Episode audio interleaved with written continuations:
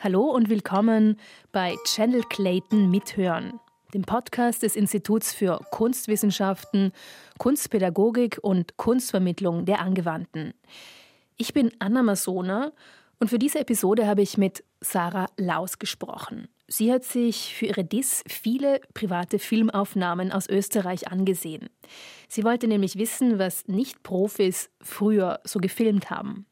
Die Filme hat sie aus dem österreichischen Filmmuseum und sie stammen vor allem aus der Anfangszeit des Amateurfilms, aus den 1920er und 30er Jahren. Viel Spaß!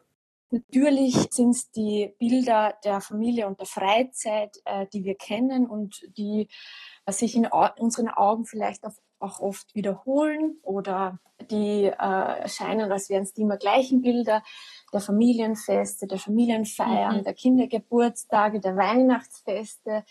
Aber es ist viel mehr. Also der Amateurfilm ist ein sehr heterogenes und sehr formenvielfältiges Phänomen. Das heißt, natürlich habe ich in meinem Bestand diese klassischen Bilder gesehen, aber die Amateure und Amateurinnen halten auch ihren Lebensraum fest. Sie filmen die persönliche Umgebung, zum Beispiel die Stadt, die Wiener Stadträume. Sie nehmen die Kamera mit auf die Reise, in den Urlaub und ja, haben oft einen dokumentarischen Blick auch auf die Dinge. Und äh, auch in der Gestaltung sind sie oft sehr ambitioniert. Also es ist, die Filme sind sehr oft sehr fragmentarisch natürlich, gehen aber bis hin zu einer sehr hohen ähm, Ambition in der Gestaltung. Sie sind äh, geschnitten, sie, sie durchlaufen eine Postproduktion, es werden Zwischentitel verwendet. Und ja, also es ist, ähm, war eben die Herausforderung auch äh, in, in der Untersuchung, alle diese Aspekte auch äh, ja, ähm, abzudecken und zu berücksichtigen. Und wie viele Stunden hast du gesagt, hast du da, hast du dir da reingezogen an insgesamt in, in deine Arbeit? Also ich habe einen Teil dieses großen Amateurfilmbestands mir angeschaut und es ist, der Fokus ist, liegt jetzt auf den 1920er und 1930er ah, okay. Jahren. Bei mir ist es das 9,5 mm Schmalfilmformat.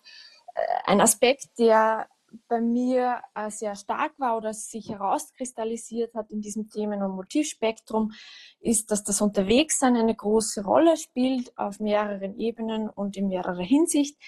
Das heißt, einerseits ist das Unterwegssein äh, ein Rahmen für die Filme und auch ein Anlass, um zu filmen. Das heißt, man geht hinaus, man begibt sich auf eine Fahrt, einen Ausflug, eine Tour, hat die Kamera dabei und, und ähm, hält das äh, Erlebte filmisch fest. Und auf der anderen Seite ist das Unterwegssein, die Mobilität, die Fortbewegung auch als Thema und als Motiv des Films äh, wesentlich. Das heißt, was überwiegt, sind Darstellungen äh, von Freizeitaktivitäten, äh, aber auch von Urlaubs- und Reiseaktivitäten. Und hier ist, ist es vor allem das Gehen und das Fahren, das die Amateure fasziniert. Also diese, diese Faszination für Bewegung ist ganz wesentlich und es ist ein Aspekt, Aspekt der die Dissertation jetzt auch ähm, ja, ähm, dominiert ich muss jetzt nochmal blöd nachfragen, die, die, zwei verschiedenen Aspekte. Das eine, da geht es darum, dass ich mich vielleicht, dass ich filme, während ich irgendwo reise. Ne? Das meinst du mit dem ersten? Genau. Aspekt. Und das andere ist, dass ich richtig, was ich, die, äh, auf meine Füße, meine Füße filme. Ist, es, ist das gemeint mit den verschiedenen Aspekten? Genau, also es ist das Unterwegssein der Rahmen für die Filmhandlung. Es ist nicht immer zu sehen, aber viele Filme entstehen dann eben auf der Fahrt, auf der Reise, im Urlaub. Und ähm, auf der anderen Seite geht es wirklich auch darum, äh, die Fortbewegung, die Mobilität, zum Beispiel die Fahrt mit dem eigenen Auto mhm. auch ähm, zu visualisieren und auch in, in, in verschiedener Hinsicht, also aus dem Auto zu filmen, beim Gehen zu filmen, aber auch äh, das Fahren zu filmen vom Straßenrand aus. Mhm oder auch den, das, das ähm, also insbesondere in Urlaubsfilmen wird der Raum oft über das Gehen erfahren. Das heißt, da sehen wir die Gefilmten, wie sie auf die Kamera zugehen, von der Kamera weg. Und äh, also das ist, äh, sind Momente, die ganz zentral sind und es ja, ist auch, liegt auch im Medium selbst begründet, weil die Kamera ja auch ein handliches und mobiles Medium ist und auch so beworben wurde. Und ja, ähm, das spiegelt sich eben auf mehreren Ebenen wieder, genau. Du hast gesagt, du hast jetzt den Schwerpunkt auf den 20er, 30er Jahren. Äh, ich mhm. nehme an, da war das Filmen noch relativ kostspielig, kostspieliger als heute auf jeden Fall. Äh, wer, hat denn mhm. da, wer hat denn da Amateurfilme produziert? Ja, das ist ein wichtiger Punkt, äh, dass äh, das Medium Amateurfilm zu Beginn ein sehr bürgerliches und männlich dominiertes äh, Feld ist. Ähm, also gerade in den 20er Jahren, 30er Jahren war es nicht für jedermann leistbar und auch nicht für jedermann zu bewerkstelligen, zu sich eine Filmausrüstung zuzulegen und ähm, es war nur eine ganz kleine, eine ganz kleine Schicht, ähm, die sich das Filmen leisten konnten. Gleichzeitig äh, findet äh, das auch in, seinen Ausdruck im, in der Praxis, in der Filmpraxis selbst. Das, es wurde sehr wohl überlegt, was man filmt. Es wurde sehr oft sehr genau vorbereitet. Es wurden Drehbücher angelegt. Echt? Okay. Und es wurde, ja, also es war oft mit sehr großer Ambition verbunden.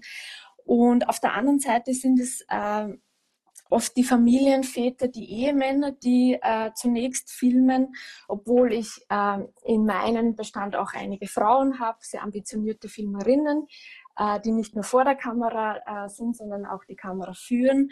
Und genau, äh, und das ist auch, äh, deckt sich auch wieder mit meinen Untersuchungsergebnissen. Es ist die Filmpraxis, die sich mit einer Freizeitpraxis verbindet, die auch nicht für jedermann zugänglich war. Das Reisen ist in den 30, also was, was heißt das jetzt auch in den 30er mhm. Jahren, sich mit der Filmkamera auf Reisen zu begeben? Also ähm, es geht äh, bei mir auch sehr wohl darum, diese äh, Untersuchungsergebnisse, diese Filmanalysen auch kulturhistorisch zu ähm, kontextualisieren. Also ähm, genau, also es sind oft die äh, Filmerlebnisse in der Freizeit, die äh, spezifischen Reiseaktivitäten, ähm, die da sich wieder ja zu einem Film und ähm, Reiseerlebnis für nur ganz wenige auch herauskristallisieren. Mhm. Und die Reisen sind die jetzt hauptsächlich ans auf den Berg? Sind die hauptsächlich innerhalb von, von Österreich oder, oder ist es, ähm, gibt es da,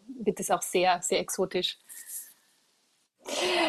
Also es ist, die, also es ist zunächst, ähm, werden vor allem die Nachbarländer erkundet.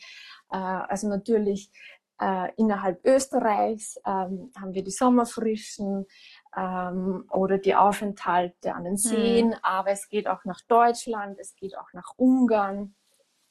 Und da wird auch sehr schön deutlich, dass dies, äh, diese äh, ja, Erlebnisse auch Gemeinschaftserlebnisse sind. Sie passieren im, in der Familie, im Freundeskreis, aber auch im Verein zum Beispiel. Also ich habe einen sehr schönen Film über eine Fahrt äh, in die ungarische Pusta und nach Budapest, ähm, äh, in dem sich Mitglieder des äh, ÖTC Club Royal äh, auf Fahrt begeben und auch da wird wieder diese Verschränkung von Filmpraxis, von Fahrpraxis und von, von äh, ja, Vereinspraxis wieder sehr schön deutlich. Mhm. Sind das jetzt äh, hauptsächlich äh, Schwarz-Weiß-Aufnahmen eigentlich?